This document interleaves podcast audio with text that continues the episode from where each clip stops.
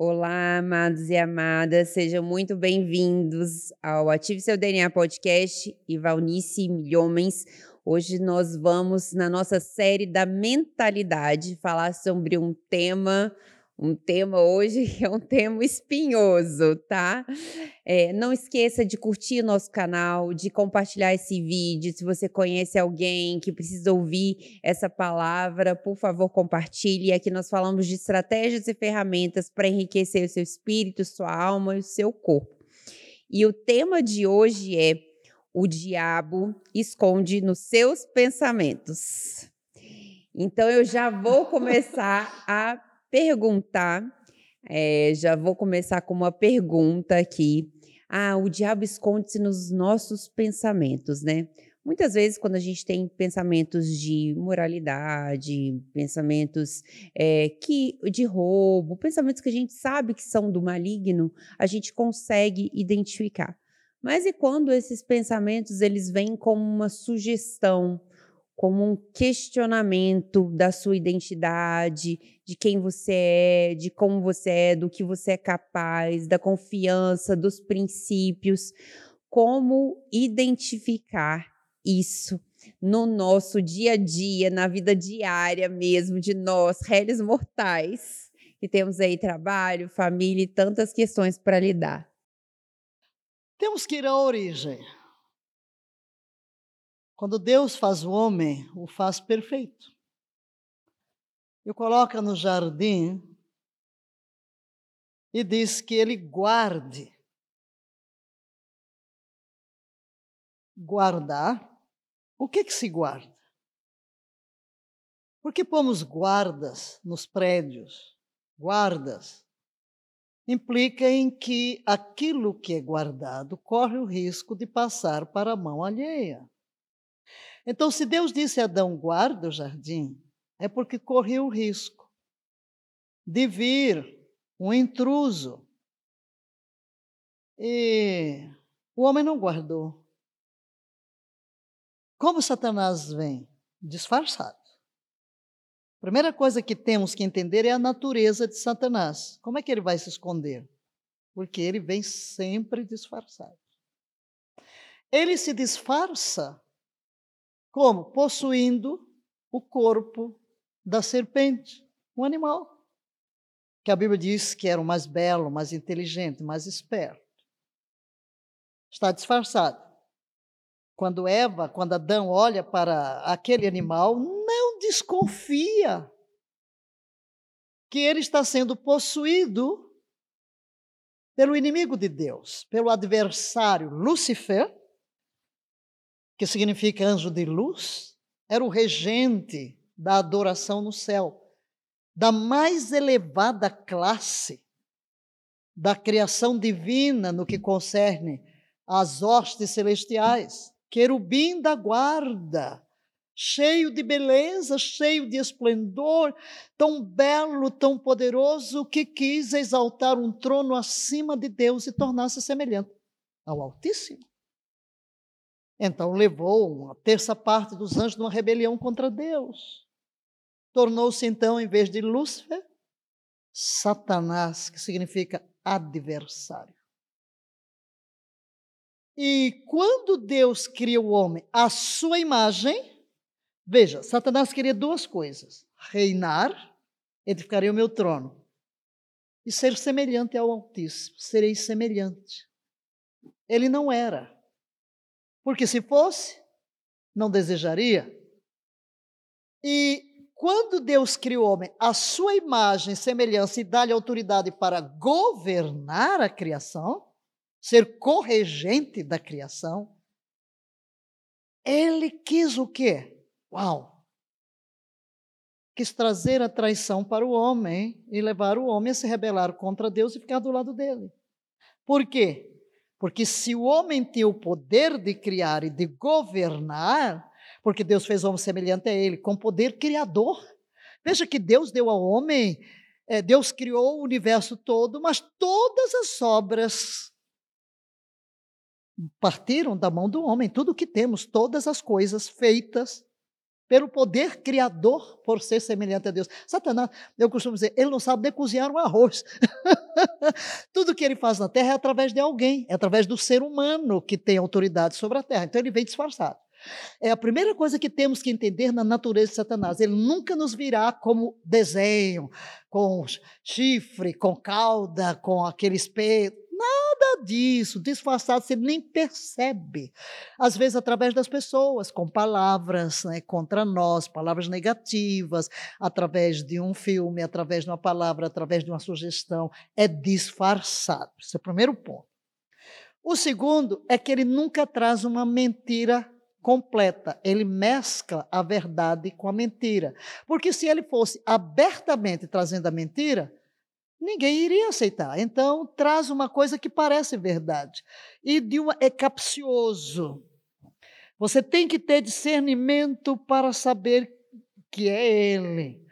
Então, quando ele se apresenta, ele fala assim: É assim que Deus disse: Não comereis de nenhuma árvore do jardim.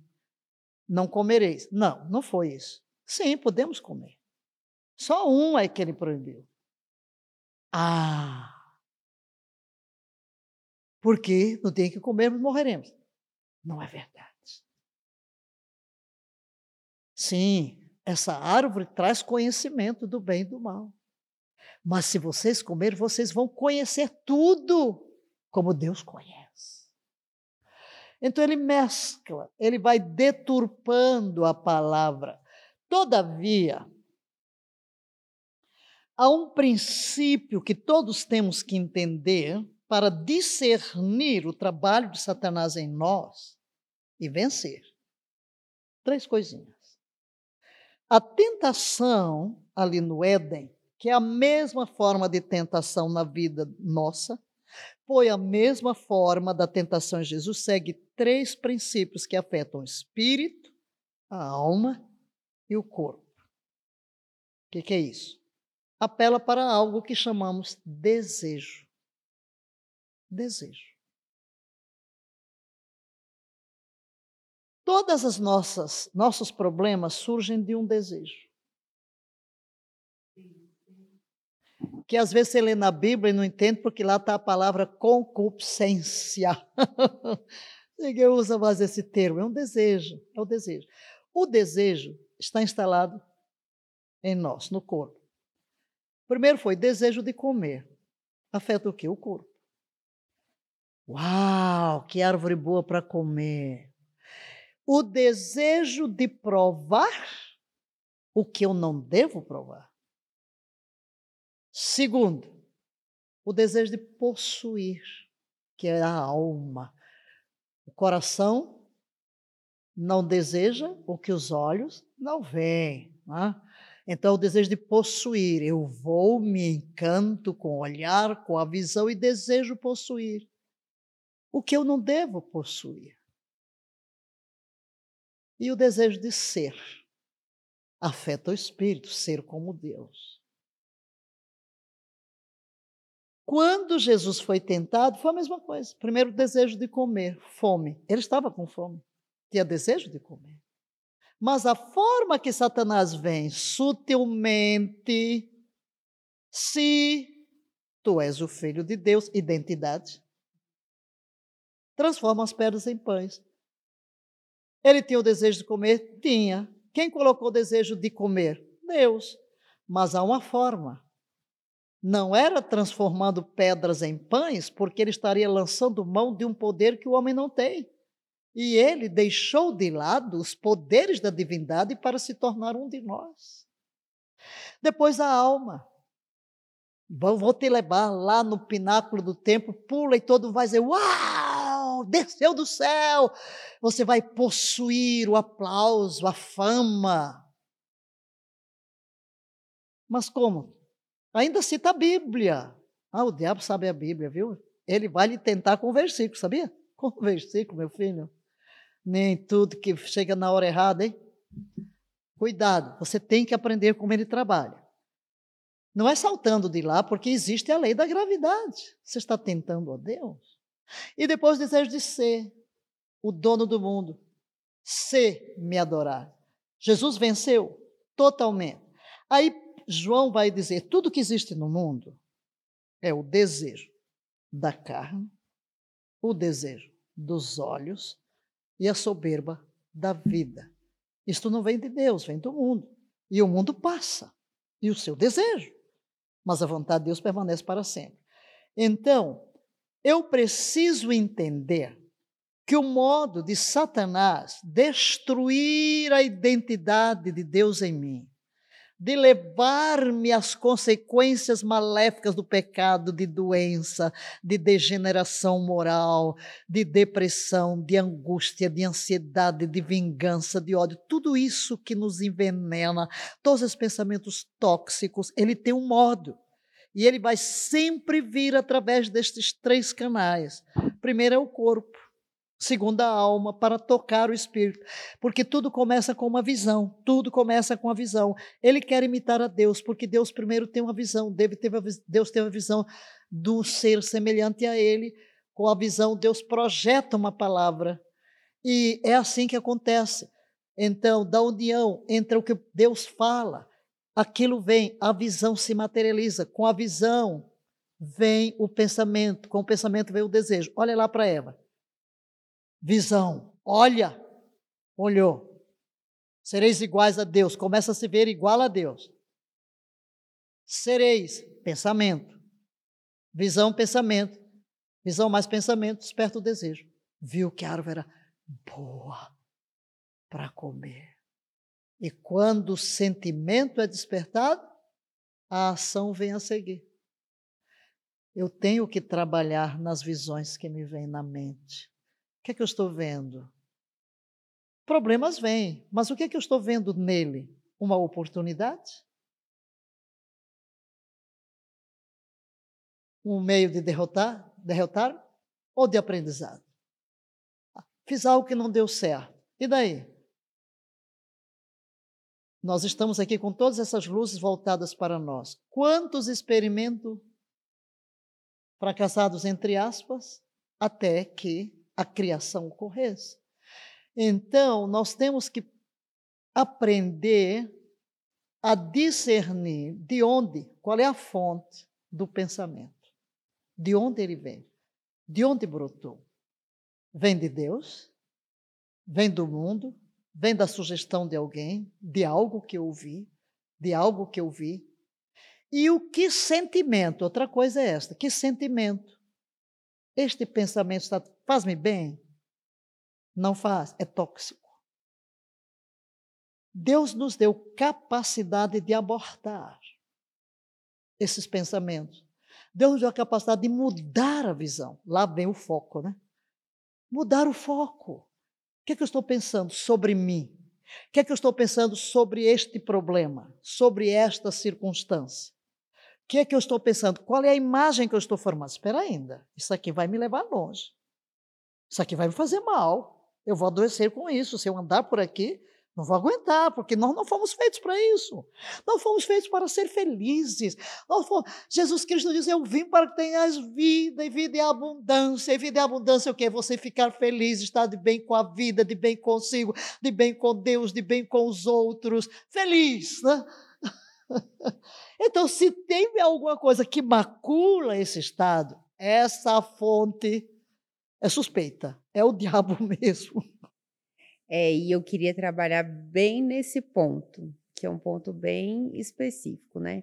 Quando você aceita essas mentiras, né, essas coisas na sua vida, quando começa a ter essa visão, quando começa a ter o desejo de provar, né? Quando você aceita até é, até esses pensamentos, ah, você não consegue, você não dá conta, começa a alimentar essa multidão de pensamentos.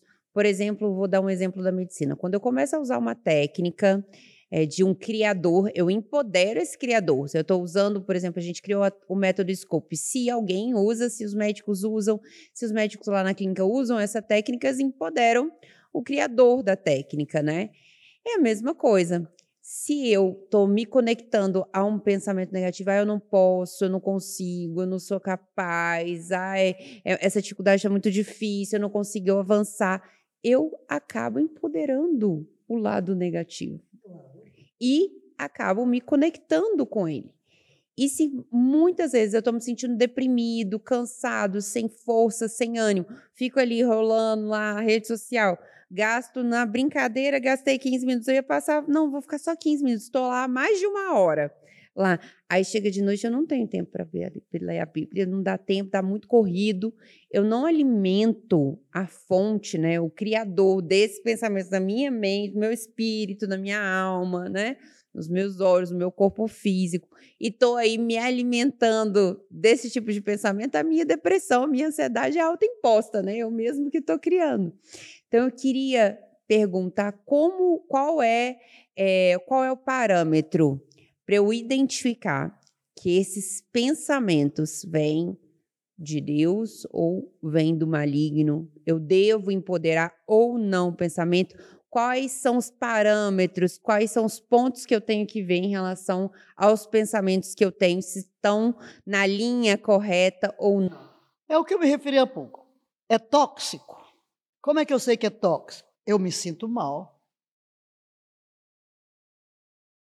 O que que Paulo, Paulo dá a receita? Os meus pensamentos, aqui está a receita. Eu vou pegar aqui porque eu até joguei na versão amplificada, né?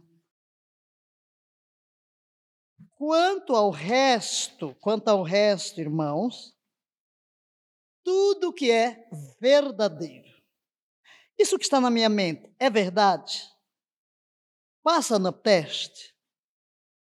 Tudo que é digno de reverência e é honrado e decente, tudo que é justo, tudo que é puro, tudo que é amável e belo, tudo que é bom e cativante e gracioso, se houver alguma virtude e excelência, se houver algo digno de louvor, pense e pondere e leve em consideração essas coisas, fixe sua mente nelas. Então aqui estão os parâmetros. São oito pontinhos aqui que você. É um inventário desse seu pensamento que você precisa fazer e fazer essas oito perguntas. Exatamente.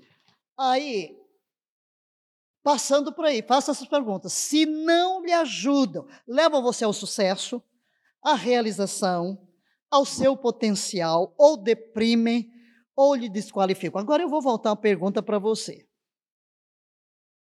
Olhando para você, né, eu quando a conheci, eu a conheci como dermatologista. Aí você pede logo uma série de exames, eu me pergunto, ah, e dermato faz isso? Porque eu tenho outros profissionais de várias áreas. Aí daqui a pouco, aí eu vejo, você está fazendo uma pós aqui, uma pós acolá. Aí eu vejo de repente hoje, hoje você realmente é o quê? Não faz tanto tanto porque eu lhe conheço, né? Você é dermato, você é nutróloga, vamos lá. Ortomolecular, Ortomolecular implantes hormonais. E até os implantes hormonais. Eu digo, pronto, não precisa mais de médico nenhum. Agora eu pergunto, como você consegue como é que você conseguiu? Administra aí. Agora eu estou voltando a pergunta para você, porque você é um exemplo de que precisa ter alguma construção na estrutura de raciocínio para chegar onde você já chegou e sei que não é o fim. Você abre, tem uma clínica aqui, abre duas em São Paulo. Ainda tem a história todas dos soros, né? Fale-me um pouco de você nesse sentido, seu pensamento, como funciona para que você alcance tudo isso. Não vem bombardeio que você não vai conseguir, que você vai desistir, não. Como é que você administra isso? Vamos agora contar uma conversa que a gente teve. é, isso a gente chama hoje de saúde integrativa, né? Então, eu faço parte dessa, dessa linha, a saúde integrativa. Esse podcast nasceu muito desse sonho e você me ensinou muito a ouvir o Espírito na minha vida, ouvir Deus na minha vida, perguntar para Ele, porque eu não sabia que a gente podia ter esse tipo de relacionamento.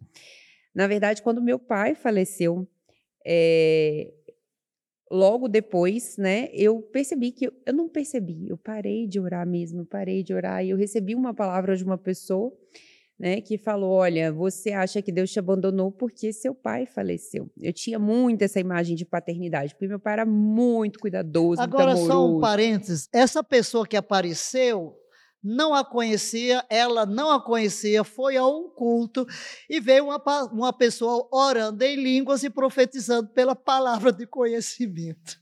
Foi, e ela me disse, nunca tinha me visto, foi numa cidade que eu não fui, é, Niterói, né? Minha irmã mora na Barra, no Rio. Então foi, ela disse, né? Se você acha que Deus te abandonou porque seu pai faleceu e disse você ainda não está vivendo o propósito da sua vida. Bom, desse dia em diante minha vida virou uma caça ao propósito. Pouco tempo depois, eu não me lembro se foi uma ou duas semanas, você apareceu no meu consultório.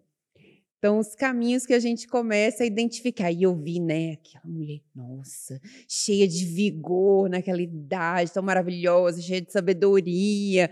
Nossa, e, eu, e ela contando uma história muito que você relaciona com a sua, né? Porque saiu de casa também muito cedo. Eu tinha saído de casa com 15 anos, ela falou, sai com 17. Eu, muito nova, fui para África. Eu falei, nossa, né? que mulher, né? E aí eu já quis saber tudo. e foi numa época que realmente eu estava buscando o meu propósito, estava fazendo um jejum atrás do outro, mas não tinha ninguém que me orientava. Eu pegava um vídeo, na, pegava um vídeo na internet. Imagino que hoje muitos de vocês também passam por isso. Vêm vídeos que são sem conteúdo, muitas vezes sem conteúdo ou com conteúdos superficiais, né? Então, eu estava buscando alguma forma, eu estava buscando Deus de alguma forma e estava fazendo isso através do jejum. E ela me disse que tinha um livro sobre o jejum, né? Foi onde tudo começou. Hoje é uma mãe espiritual para mim, uma pessoa que eu tenho certeza que Deus colocou na minha vida para ser uma mentor, uma mãe espiritual, realmente me orienta e me norteia em vários sentidos. Mas eu antes não conseguia enxergar nem Deus, nem o diabo. Hoje eu consigo enxergar com muito mais clareza. E, na verdade, eu consigo combater pela palavra o que eu não conseguia fazer. Muitas vezes, é, e eu imagino que isso acontece com muitas pessoas, como eu saí de casa com muito nova, eu tinha que sempre provar para alguém que eu podia fazer aquilo, né? Porque eu saí de casa com 15 anos, então meu pai já me disse: se der errado, você volta, tá? Então, morria de medo de dar errado. Se der errado no primeiro momento, você volta. E então eu, eu fazia tudo, eu me empenhava ao máximo, porque eu sabia que daria certo. E eu tinha esse sentimento dentro do meu coração, não sabia identificar, mas eu tinha. E ele tinha, porque ele me falava, ele isso ele sempre me falou. Eu nunca quis deixar você sair porque eu tinha certeza que a partir do momento que você saísse, você nunca mais iria voltar para casa. Se ele sempre me falou, apesar dele sempre me pedir várias vezes para voltar para casa, ele sempre falou: "Eu tenho o sentimento de que você, eu criei você para o mundo, eu não criei para mim". E isso aterrorizava ele, né? Mas muitas vezes, por exemplo, agora, né, que realmente quando a gente cresceu, aumentou o número de clínicas, aumentou o número de pessoas relacionadas, eu vi, meu Deus, né? Quantas habilidades a gente precisa desenvolver. E aí, realmente cresceu um relacionamento, uma paixão, uma admiração por Jesus ainda maior. Porque ele lidava com muitas pessoas, né? E aí, quem hoje está aí comigo ouvindo e lida com muitas pessoas sabe do que eu estou falando. É, é de um a um, né? É, é, é assim, transformar a vida de um a um. Isso é é trabalhoso, é transformador, é impactante, mas é trabalhoso porque mexe com as suas estruturas, né? Mexe muito com as suas estruturas, porque muitas vezes assim, o que, que eu tenho que fazer? Eu tenho que ensinar, eu tenho que passar. Como muitas vezes Jesus ensinava, passava, só que ele ensinava naquela calma, naquela paciência, né? naquela mansidão, né? naquele domínio próprio. E muitas vezes nós, mortais, não sei vocês, mas eu muitas vezes, né? Quando você já ensinou 50 vezes, está nas 52 dias seguidos, 24 horas, e aí você pega isso muito fácil, você ainda precisa ter aquela, aquele amor, aquela mansidão, aquela tranquilidade para ensinar da mesma forma, né? E precisa despertar isso na sua cabeça. Então, eu, é, com o tempo e com o crescimento, eu fui aprendendo isso. A lidar mais, com mais pessoas, você lida com muito mais pressão. Você lida com muito mais pressão. E vem sim vários desses pensamentos. Quantas vezes eu tive esses pensamentos? Mas eu consigo abortar. Então, tive pensamentos que não ia dar certo, tive pensamentos que não vai dar certo, desiste, deixa para lá, larga para lá, várias vezes posso dizer que quase todo dia eu tinha esse pensamento, ou todo dia eu tinha esse pensamento. E tinha muitas vezes esse pensamento porque eu larguei minha cidade confortável, larguei o conforto do meu lar. Né? Uma cidade confortável, andava 10 minutos do meu trabalho até minha casa. Olha, uma paz, uma mansidão.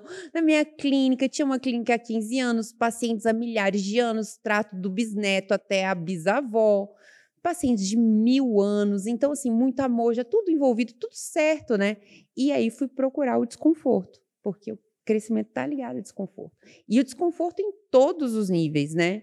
Desconforto de trânsito, desconforto de uma clínica longe da outra. Então, passar quatro horas no trânsito, que já começa a mexer com o seu emocional. Começar do zero, depois de você estar tá muito bem estabelecido, ter ido fazer parte de um consenso mundial na sua área de preenchimento, ser conhecido no Brasil todo, no mundo todo, da palestra internacional. E aí você ter que, sim, calçar a sandalinha da humildade e falar que eu estou começando do nada, não sou ninguém, eu tenho que começar tudo direitinho, do nada, de novo. Então, foi vários momentos que é, essas ideias de Satanás foram plantadas na minha mente. Você não vai conseguir, não vai dar certo, vai ser muito difícil, é muito complicado, larga para lá, deixa. Muitas vezes. Mas aí eu fiz como Jesus, porque aí ele passou a ser meu exemplo e eu estudei muito essa parte do deserto e como que ele enfrentou realmente? Porque depois de 40 dias ele não estava com fome. Eu não conseguia um dia de jejum e ficava com fome. eu não sei você, mas essa pessoa é uma pessoa, a apóstola Valnice é do outro mundo. Ela faz jejum e fica nessa nessa gentileza, nesse amor, nessa alegria, né? Faz um, já fez jejum há 40 dias, não sei, já fez jejum de anos de cruz, né? Eu não, tá? Eu vou compartilhar com você que eu era uma reles mortal. E quando eu fazia um jejum de um dia, eu já queria, meu Deus, comer um caminhão. Eu... As minhas emoções vinham todas à tona, eu não conseguia estar no mesmo estado de espírito, de ânimo. E aí eu comecei a entender que eu precisava, sim. Aí eu comecei a entender que eu precisava estudar os frutos do espírito. Então, realmente, domínio próprio, mansidão. E quando Jesus fala isso, ele não fala, ah, eu vou deixar para você ter domínio próprio e mansidão nos dias fáceis, quando tiver tudo quentinho, gostosinho, água geladinha, seu cobertor quentinho, tudo bom. Não. É em todas as situações, né? Porque é, você me ensinou isso mais do que ninguém, é que na diversidade que a gente mostra o que foi construído dentro da gente, né? Então, na adversidade, muitas vezes ela me pergunta: e aí, como que tá lá? Eu falo: uma delícia, né? Aquele trânsito, uma delícia. Mas eu hoje consigo ver Deus em cada situação, mesmo aparente de adversidade. Eu vejo que Ele constrói em mim várias características que não seriam construídas se eu não tivesse naquela situação, porque a gente é nós somos humanos, né? Eu, principalmente, me vejo muito humana. Eu sou muito humana. Tem várias coisas que eu quero melhorar, tem várias coisas que eu quero aperfeiçoar. Então, muitas vezes, se eu tivesse no meu canto quentinho, cômodozinho, muitas vezes eu não mudaria. Mas se me coloca lá no meio da batalha, no meio do furacão, olha, você precisa manter a mansidão no meio do furacão. É furacão de cá, é furacão de lá. Se eu contar para vocês, assim, às vezes até meio-dia já chegou 100 mensagens do meu WhatsApp, de tudo quanto é lugar que você pode imaginar. É, já chegou de Alphaville, já chegou de Itaim, já chegou de enfermeira, já chegou da consultora, já chegou de Brasília, já chegou de todos os lugares, de paciente, de tudo.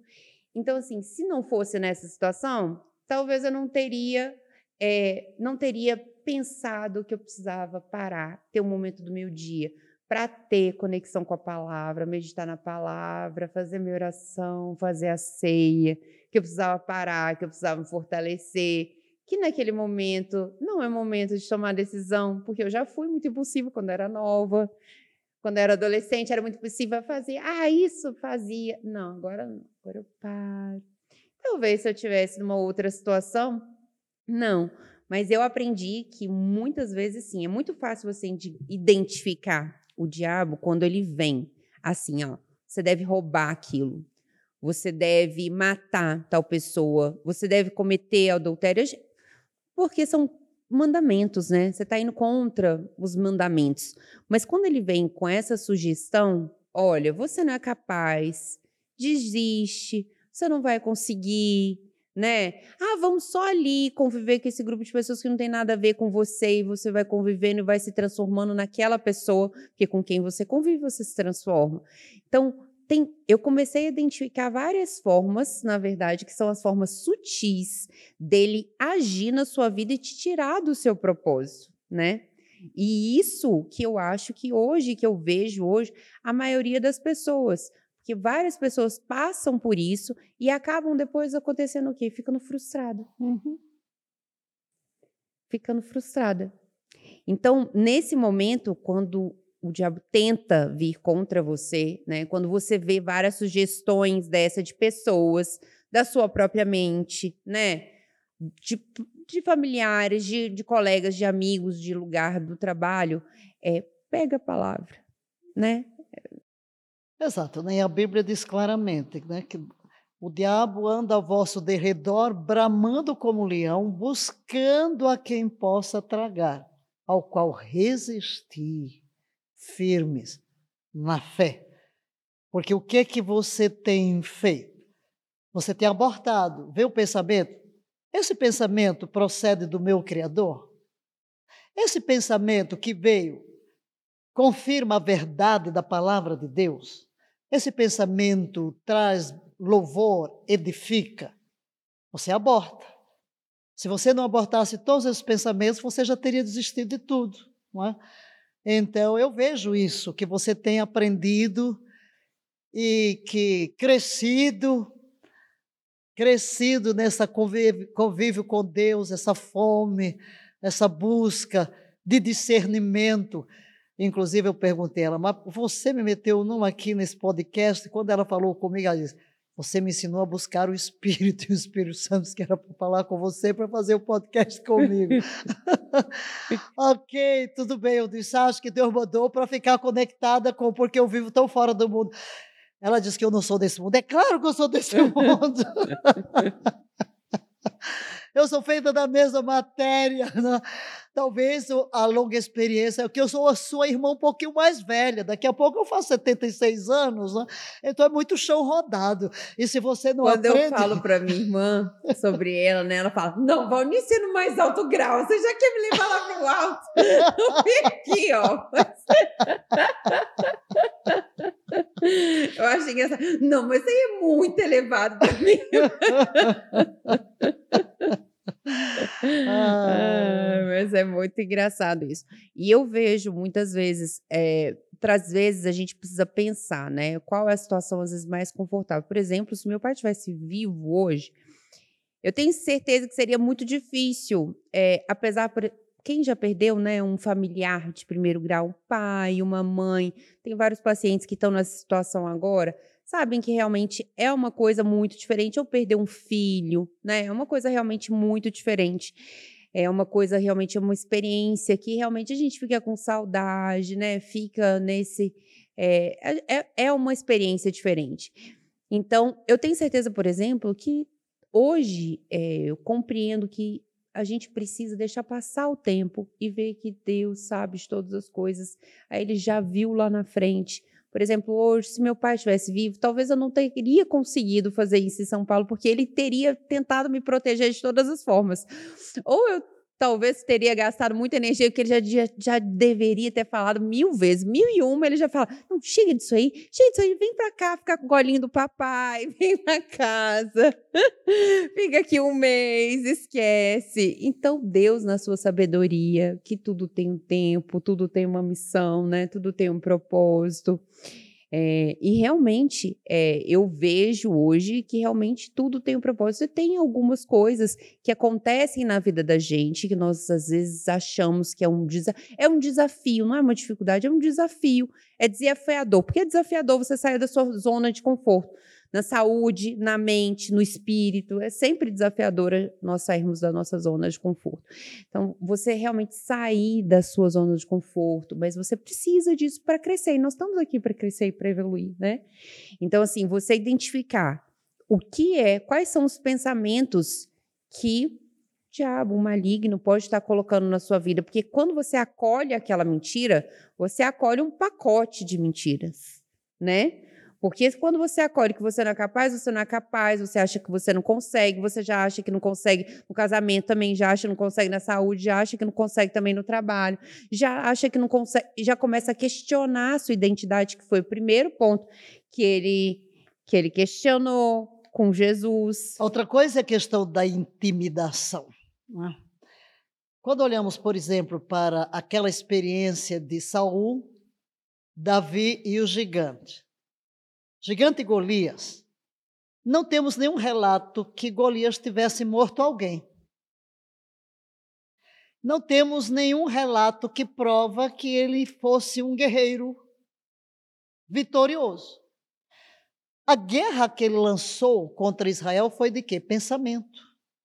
Simplesmente ele foi lançando seta de pensamento. A intimidação, a intimidação para quê? Para que o rei Israel sentisse: não temos força, ele é grande demais, não vamos conseguir enfrentar. Que exatamente Satanás, além dele vir aqui com este engano, ele tenta intimidar-nos para que paralisemos-nos, somos paralisados. Não avançamos. Ele paralisou Israel. Agora, por 40 dias, o que, é que ele fez? Matou alguém? Não. Só ficou lançando a seta de pensamento. Intimidação é aquilo que eu chamo goteira, né? Satanás vem com um tipo de goteira, tchan, tchan, mesma coisa todo dia, mesma coisa todo dia. É a técnica do cansaço. E a gente precisa ter, aprender com isso, né? Se ele tem essa persistência toda, então que tal que a gente tenha, né? Exato. Vamos perseverar. E o que que ocorre com Davi?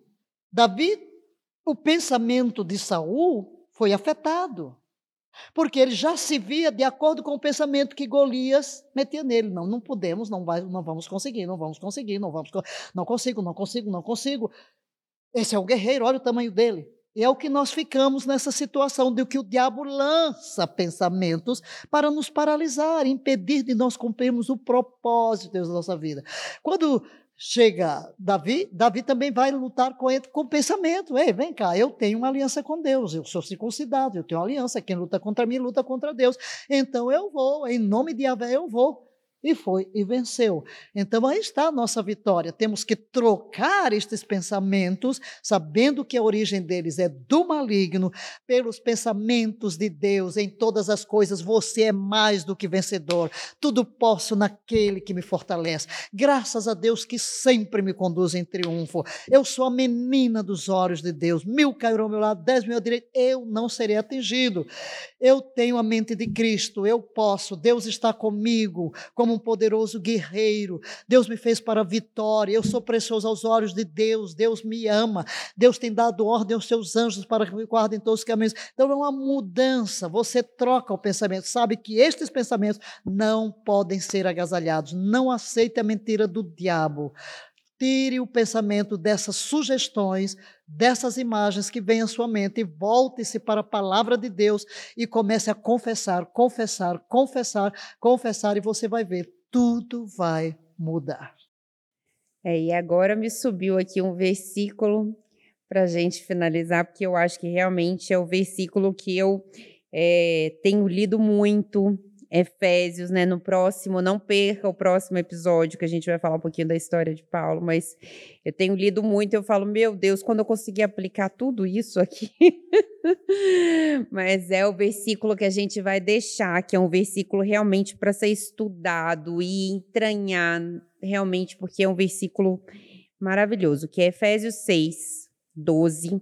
Fala, pois nós não lutamos contra inimigos de carne e sangue, mas contra governantes e autoridades do mundo invisível, contra grandes poderes neste mundo das trevas e contra espíritos malignos nas esferas celestiais. Portanto, Vistam toda a armadura de Deus para que possam resistir ao inimigo no tempo mau. Então, depois da batalha, vocês continuarão de pé e firmes. Assim, mantenham a sua posição, colocando o cinto da verdade e a couraça da justiça. Como calçados, usem a paz das boas novas para que estejam inteiramente preparados. Em todas as situações, levantem o escudo da fé para deter as flechas do fogo do maligno. Usem a salvação como capacete e empunhem a espada do Espírito, que é a palavra de Deus. Orem no Espírito em todos os momentos e ocasiões e permaneçam atentos e sejam persistentes nas suas orações por todo o povo santo. Amém, amém. Se você está aí passando por um período que os seus pensamentos estão negativos ou conhece alguém que está assim, por favor, não esquece de compartilhar essa mensagem e deixa o seu recado aqui para gente nos comentários. Até o próximo episódio.